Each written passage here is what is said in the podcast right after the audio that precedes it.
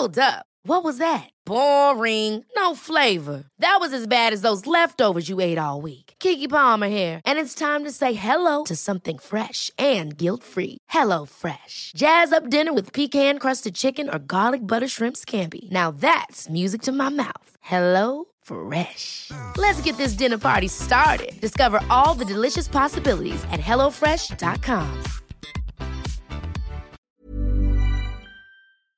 Ça va commencer dans 3, 2, 1. Binge audio. Salut, c'est Thomas Rozek.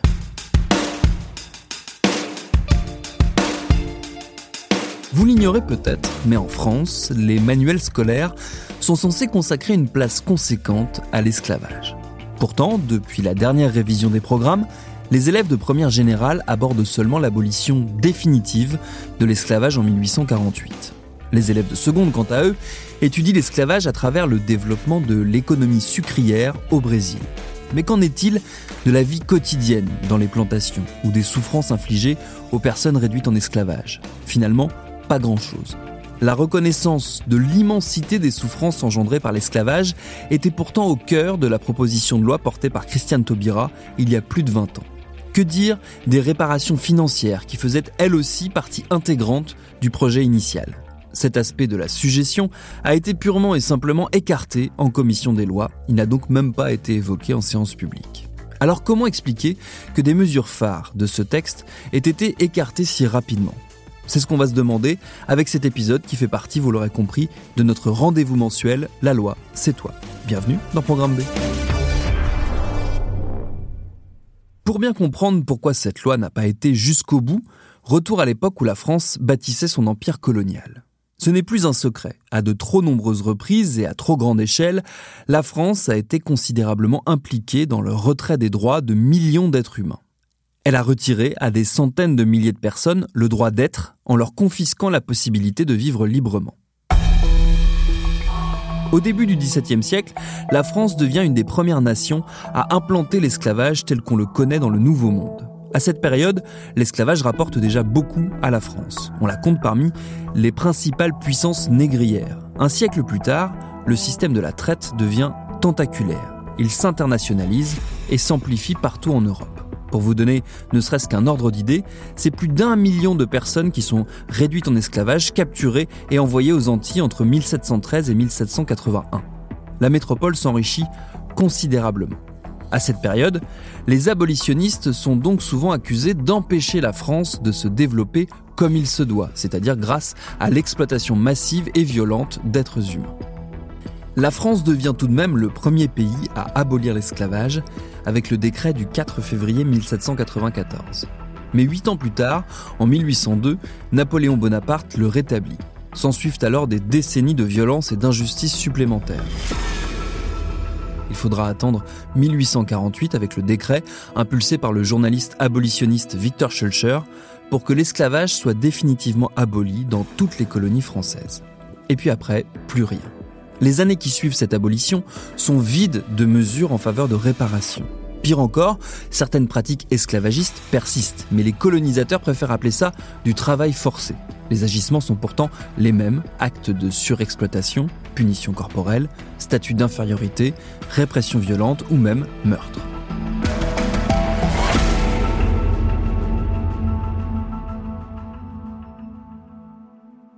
En France et dans les départements d'outre-mer, le sort des personnes réduites en esclavage est souvent occulté ou abordé de manière rapide et incomplète. C'est donc une mémoire officielle qui domine, centrée sur la reconnaissance de la République héroïque qui aurait soi-disant libéré les esclaves de leur chaîne. En fait, on a choisi la facilité. Pourquoi assumer son lourd passé d'oppresseur quand on peut tout bonnement l'occulter? Le manque de reconnaissance passe donc par la volonté d'imposer un récit national, mais aussi par l'application de politiques de l'oubli dans les anciennes colonies françaises et départements d'outre-mer. Il est certain qu'une des premières attitudes déployées en France a été de tourner le dos au passé d'oppression pour espérer recomposer une société meurtrie. On peut en la matière rappeler la phrase inaugurale de Rostolan, gouverneur provisoire de la Martinique Je recommande à chacun l'oubli du passé. Dans les décennies qui ont suivi l'abolition, l'esclavage devait être dans ces conditions passé sous silence, au nom de l'idéal républicain d'égalité et dans le rêve d'une société unie malgré tout. Un peu avant la première proposition de loi, on observe en France un éveil concernant l'esclavage. Un éveil lent et tardif, certes, mais un éveil quand même. On assiste notamment à des événements très symboliques, comme le 20 mai 1949, où sur initiative du président du Sénat Gaston Monerville, une cérémonie spectaculaire est organisée pour le transfert des cendres de Victor Schulcher, le père de l'abolition en France, au Panthéon. Homme de couleur, descendant moi aussi de ces affranchis auxquels il y a un siècle, Victor Schulcher a rendu la liberté et a porté le message de la France, je voyais surgir autour de moi et monter comme en une résurrection subite la cohorte innombrable de tous ces opprimés qui pendant des siècles avaient souffert de la servitude et qui, par ma voix devenue la leur, criaient en cet instant, Schulcher a bien mérité de l'humanité. Cet éveil tardif, mais notable, à propos de l'esclavage, est aussi marqué par le lancement par l'UNESCO du projet La route de l'esclave en 1994.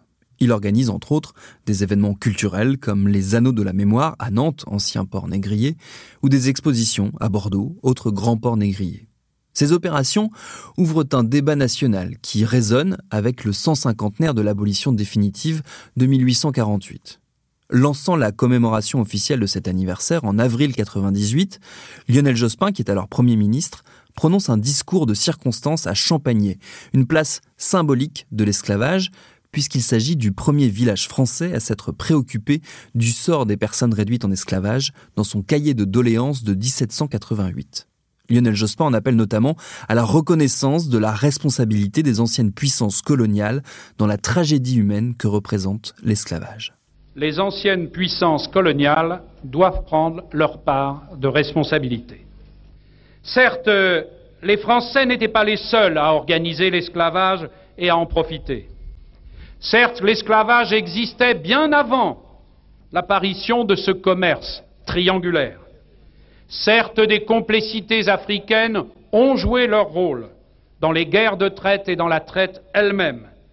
Mais aucun de ces éléments ne doit servir de prétexte à une négation ou à une tentative de dilution des responsabilités qui entachèrent notre époque. Nous y voilà enfin l'année 1998. C'est seulement à cette période, à la veille du XXIe siècle, qu'on commence à se projeter vers un véritable travail de mémoire. C'est aussi à cette période, où les stèles commémoratives et les journées de souvenirs ne suffisaient plus, que s'inscrivent les prémices de la loi Taubira.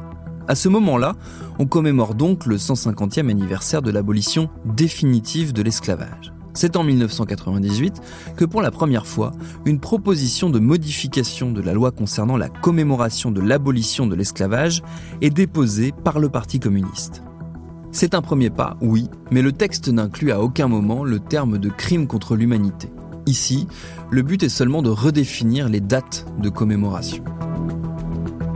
Le 23 mai de la même année, une marche silencieuse se tient. L'idée d'organiser cette marche à Paris, entre les places de la Nation et de la République, vient de sept jeunes intellectuels, dont trois ex-indépendantistes guadeloupéens, regroupés dans l'association Bois Fouillé. C'est un véritable succès populaire. Cette journée représente un tournant dans la politique mémorielle en France. Elle rassemble plus de 40 000 personnes. La marche constitue le premier temps fort des mobilisations collectives en faveur d'une mémoire alternative de l'esclavage en France. Madame, Monsieur, bonjour. Après les cérémonies officielles, ce sont les originaires d'outre-mer qui organisent une marche se voulant silencieuse pour commémorer le 150naire de l'abolition de l'esclavage. Ils ont rendez-vous à 13h, place de la République, où nous retrouvons tout de suite Patrice Gonfier, aux côtés des organisateurs. Effectivement, Hélène, c'est d'ici très précisément que va partir la marche silencieuse de la commémoration. Les organisateurs attendent des milliers et des milliers de personnes, toutes mobilisées loin, loin des cérémonies officielles et institutionnelles pour faire entendre leur voix et honorer la mémoire des ancêtres. Guadeloupéens, Martiniquais, Guyanais, Réunionnais, stars et anonymes sont tous, tous présents. Cette mobilisation pour sensibiliser l'opinion publique est une réussite en France. Cette fois, on veut aller plus loin. La République abolitionniste, les luttes émancipatrices, d'accord, Mais désormais, il importe que la France assume et reconnaisse le martyr qu'elle a imposé à des centaines de milliers de personnes réduites en esclavage. Pour la première fois, une pétition circule. Elle demande au gouvernement français de reconnaître l'esclavage et la traite négrière en tant que crime contre l'humanité. Environ 10 000 signatures sont recueillies. C'est dans ce contexte qu'une première proposition de loi est déposée à l'Assemblée nationale au mois de juillet 1998. Une nouvelle fois portée par les communistes, elle qualifie l'esclavage de drame, un terme qui ne convient pas à certains militants qui lui préfèrent la qualification de crime contre l'humanité. À nouveau, la proposition n'est pas retenue. Les demandes en rapport avec la reconnaissance de l'esclavage sont donc directement associées au Parti communiste français on ne parle absolument pas d'élus d'outre-mer à ce stade. Pourtant, leur implication dans la cause est plus qu'importante et plutôt très cohérente. C'est seulement deux propositions plus tard, alors que les acteurs de la lutte pour un travail de mémoire approfondi pensent stagner, que la pression des militants et militantes ultramarins finit par faire bouger les lignes. Cette fois, une autre proposition de loi portée par les députés communistes de la Réunion, Huguette Bello et Élie et Claude O'Haraud, passe le cap. Elle demande la reconnaissance de l'esclavage comme crime contre l'humanité, tout comme celle que dépose le 22 décembre 1998 la députée de la Guyane, Christiane Taubira. Les trois propositions sont donc associées et un long processus législatif commence. D'âpres débats agitent l'hémicycle. Certaines dispositions posent problème. Christiane Taubira, membre du Parlement désigné pour porter ce projet de loi, continue tout de même de défendre bec et ongle cette proposition. Au moment où la proposition de loi est déposée, c'est le gouvernement Jospin qui est au pouvoir. Il se dit favorable à l'idée de reconnaître l'esclavage comme crime contre l'humanité, mais ne souhaite pas en faire une loi contraignante. La proposition de départ de la députée avait été réalisée sur le modèle de la loi Guesso de 1990 qui pénalise le négationnisme vis-à-vis -vis de la Shoah. En ce qui concerne l'esclavage et la traite négrière, la disposition n'a même pas passé le stade de l'examen en commission. La possibilité de poursuite pénale en cas de négationnisme a donc été abandonnée à ce stade. Au même moment, malgré le soutien du collectif des filles et fils d'Africains déportés et du Parti communiste, la question des réparations financières est écartée. Le texte est donc exempt de toute référence à la notion de réparation des crimes de traite et d'esclavage. Il ne prévoit pas et ne permet pas d'indemnisation. Bien que modifiée, la proposition de loi est votée à l'unanimité des voix en première lecture par l'Assemblée nationale le 18 février 1999, après un discours de Christiane Taubira qui restera dans les annales. La France apparaît comme la troisième puissance négrière européenne. Elle a donc pratiqué la traite, ce commerce, ce négoce, ce trafic dont les seuls mobiles sont l'or, l'argent, les épices. Elle a été impliquée, après d'autres, avec d'autres, dans l'esclavage qui transforme l'homme en captif, qui en fait une bête de somme, qui en fait la propriété d'un autre.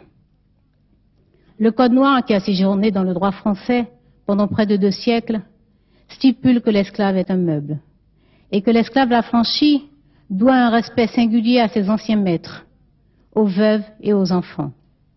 Le commerce triangulaire a duré quatre siècles puisque les premiers navigateurs ont atteint le cap Bocrador en 1416. Les premières razzias qui aient laissé des traces datent de 1441 sur le Rio de Ouro.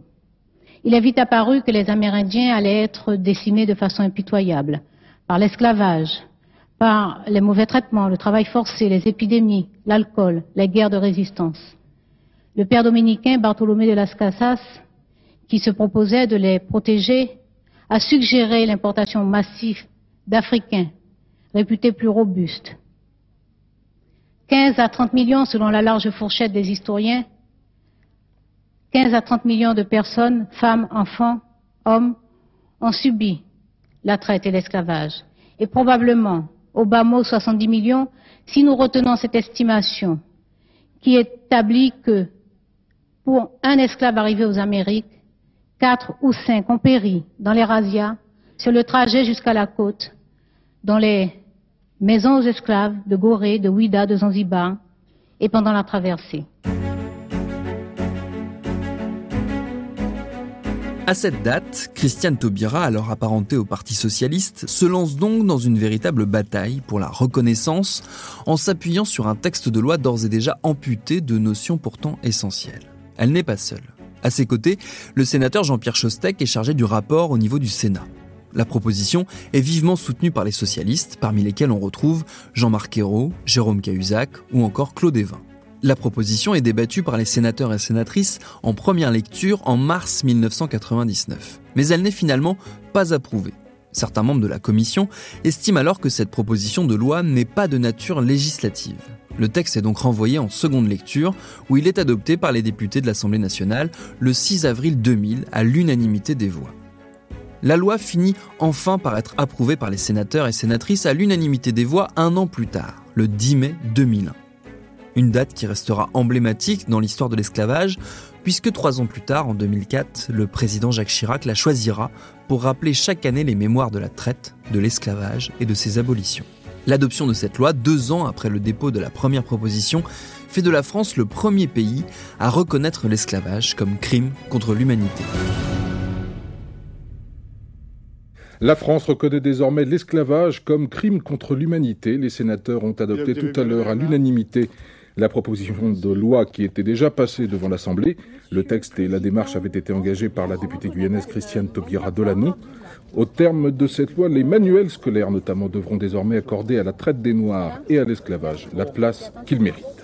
Seulement, comme pour une bonne partie des lois progressistes, la lutte ne s'arrête pas à l'adoption du texte. Dans le contexte d'une loi mondialement inédite comme la loi Taubira, il va de soi que les réticences sont d'autant plus nombreuses.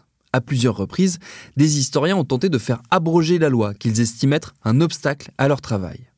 L'affaire autour de l'historien Olivier Pétré-Grenouillot résume bien le climat. Le 12 juin 2005, ce dernier accorde un entretien au journal du dimanche. Au cours de l'échange, lorsqu'on le questionne sur la loi Taubira, il explique qu'à ses yeux, la reconnaissance de la traite négrière comme crime contre l'humanité est problématique. Pour lui, cette qualification n'est pas justifiée puisque la traite n'avait pas pour but d'exterminer un peuple, contrairement à la Shoah, elle-même reconnue en tant que telle. Les propos tenus ont, à raison, déclenché l'indignation du collectif des Antillais, Guyanais et Réunionnais. Les membres de ce dernier ont alors assuré qu'ils saisiraient les autorités compétentes afin que l'historien soit suspendu de ses fonctions. Cette assignation en justice d'Olivier Pétré-Grenouillot pour contestation de crimes contre l'humanité a entraîné la réaction d'un groupe d'historiens parmi les plus virulents qui ont alors lancé une pétition demandant l'abrogation de toutes les lois mémorielles, y compris la loi Taubira, en vain. Plus de 20 ans après son adoption, la loi continue encore de faire polémique. L'une des plus récentes est celle concernant la prétendue racialisation du phénomène de l'esclavage. Un grand nombre d'historiens, comme Guy Pervillier, considèrent que la loi continue d'omettre les autres formes d'esclavage que la traite négrière par les Blancs européens sur les Noirs d'Afrique. L'historien Guy Pervillier considère que ces omissions laissent penser que soit ces traites n'ont pas existé, soit qu'elles ne sont pas des crimes contre l'humanité, contrairement à la traite européenne. Celui-ci déclarait regretter que la loi Taubira ne mette l'accent que sur la traite occidentale. Tout comme l'historien Olivier Pétré-Grenouillot, encore lui, il juge inadéquate la qualification de la traite négrière comme génocide. Selon eux, les traites négrières n'avaient pas pour but d'exterminer un peuple. Pourtant, force est de constater que des millions d'hommes, de femmes et d'enfants sont morts parce qu'ils étaient noirs. De leur côté, les grands axes d'opposition de l'attaque politique sont connus l'un des plus fameux et des plus sinistres, c'est reconnaissons le rôle positif de la colonisation. C'est le souhait que 40 députés UMP ont exprimé en demandant à Jacques Chirac d'abroger l'article de la loi de 2001 sur la reconnaissance de l'esclavage comme crime contre l'humanité qui prévoit d'accorder à ce sujet la place qu'il mérite dans les programmes scolaires et de recherche. Ils sont tout particulièrement contre cette idée. Ils en appellent au souci d'égalité de traitement en référence à l'abrogation effectuée par le Conseil constitutionnel de la loi de février 2005 sur le rôle positif que la France a eu pendant la colonisation. Se basant ainsi sur ces événements, les députés ont cherché à obtenir une pareille suppression pour l'article 2 de la loi Taubira, bien heureusement sans succès. Pendant longtemps, la loi passe inaperçue, comme si elle n'intéressait pas l'État. Il a fallu attendre trois ans pour que le comité d'experts prévu par la loi soit enfin mis en place pour décider d'une date de commémoration. Il faut attendre 2008 pour que l'enseignement de la traite négrière soit explicitement inscrit au programme des collèges. l'esclavage devient obligatoire en quatrième dans le chapitre sur l'Europe et le monde au XVIIIe siècle. Au même moment, les enseignants du primaire ont également l'obligation de traiter le chapitre Les premiers empires coloniaux et l'esclavage. Ils avaient jusque-là la simple recommandation d'évoquer le massacre des Indiens d'Amérique et la traite des Noirs. Mais au lycée, dont les programmes étaient particulièrement visés par la loi, le thème de l'esclavage est toujours survolé. On n'y consacre pas la même place qu'à la Seconde Guerre mondiale ou à l'Holocauste. On n'y consacre pas non plus la même importance qu'au phénomène de la mondialisation qui n'aurait sans doute pas été envisageable sans l'asservissement. C'est là tout le problème, l'esclavage est encore en partie tabou dans les sociétés qui ont fondé leur prospérité sur lui, comme la France a pu le faire.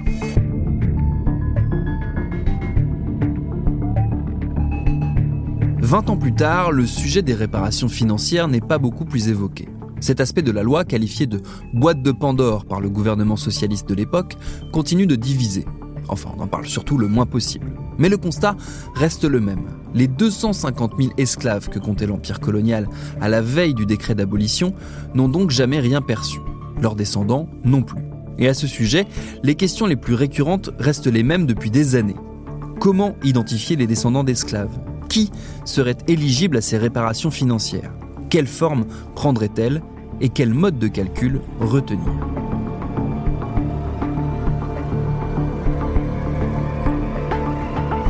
Et il n'y a pas qu'au niveau politique que le principe d'indemnisation pose problème.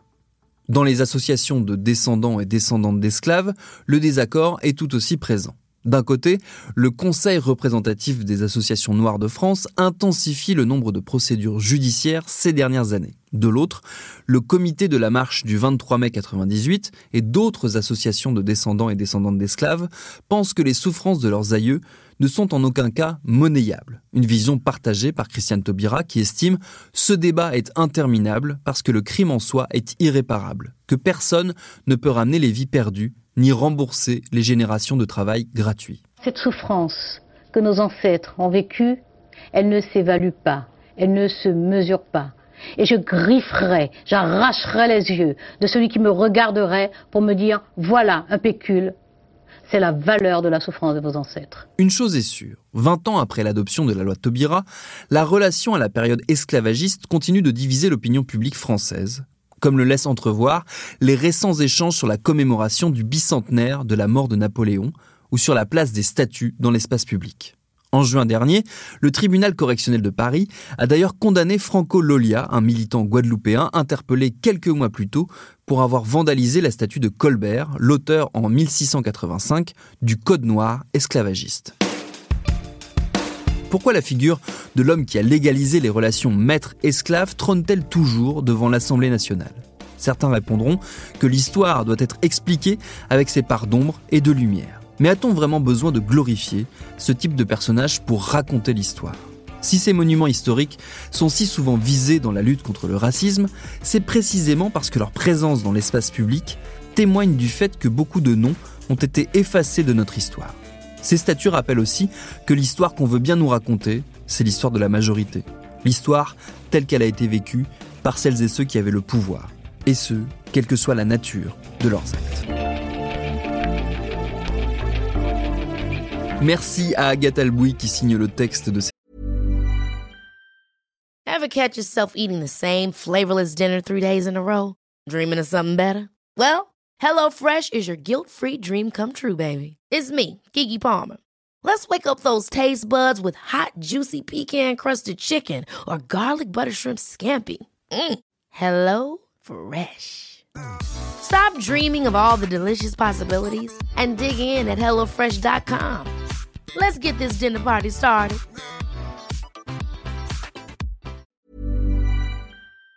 Cet épisode de Programme B, qui est un podcast de Binge Audio préparé par Lauren Bess, réalisé par Thomas Chalvidal. Abonnez-vous sur votre appli de podcast préféré pour retrouver tous nos épisodes, les anciens comme les nouveaux. Cherchez-nous sur Internet si vous voulez nous parler. Et à très vite pour un nouvel épisode.